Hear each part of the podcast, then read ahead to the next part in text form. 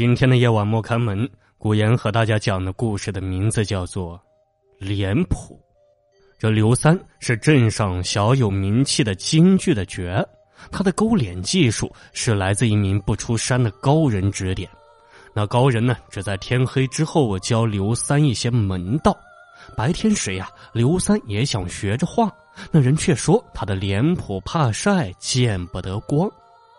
后来，那位高人想去别的地游行，便把余下的道具传给了他。唯一有一只装满脸谱的箱子埋在地里，这让刘三半夜自己去取。刘三正在后台卸妆，听了消息呀，顾不得满脸油彩，就跑去挖。在一座废宅下，他挖出那只破旧的箱子，抱着急急的赶回了家，却没注意身后房子里哀怨的哭泣声。半路，他遇到一老和尚。那人对他说：“施主，你印堂发黑，恐怕……”他白了他一眼，说了句“没事”，就急着走了。到了家门口，他碰到了邻居。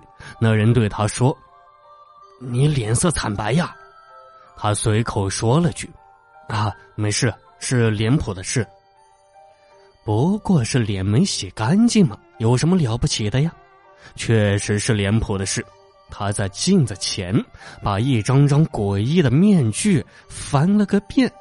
师傅手艺真好呀，又软又薄的面具就像张皮一样贴在皮肤上。一张皮，刘三不敢相信的将一张戴过的脸谱重新盖在脸上。没错。五官恰好被嵌进去，轮廓分明，不是人皮是什么呀？他惊恐的把脸上那张皮扯了下来，结果撕下两张完整的皮，一张新的脸谱又诞生了。好了，本期的夜晚莫开门节目播讲完了，感谢您的收听。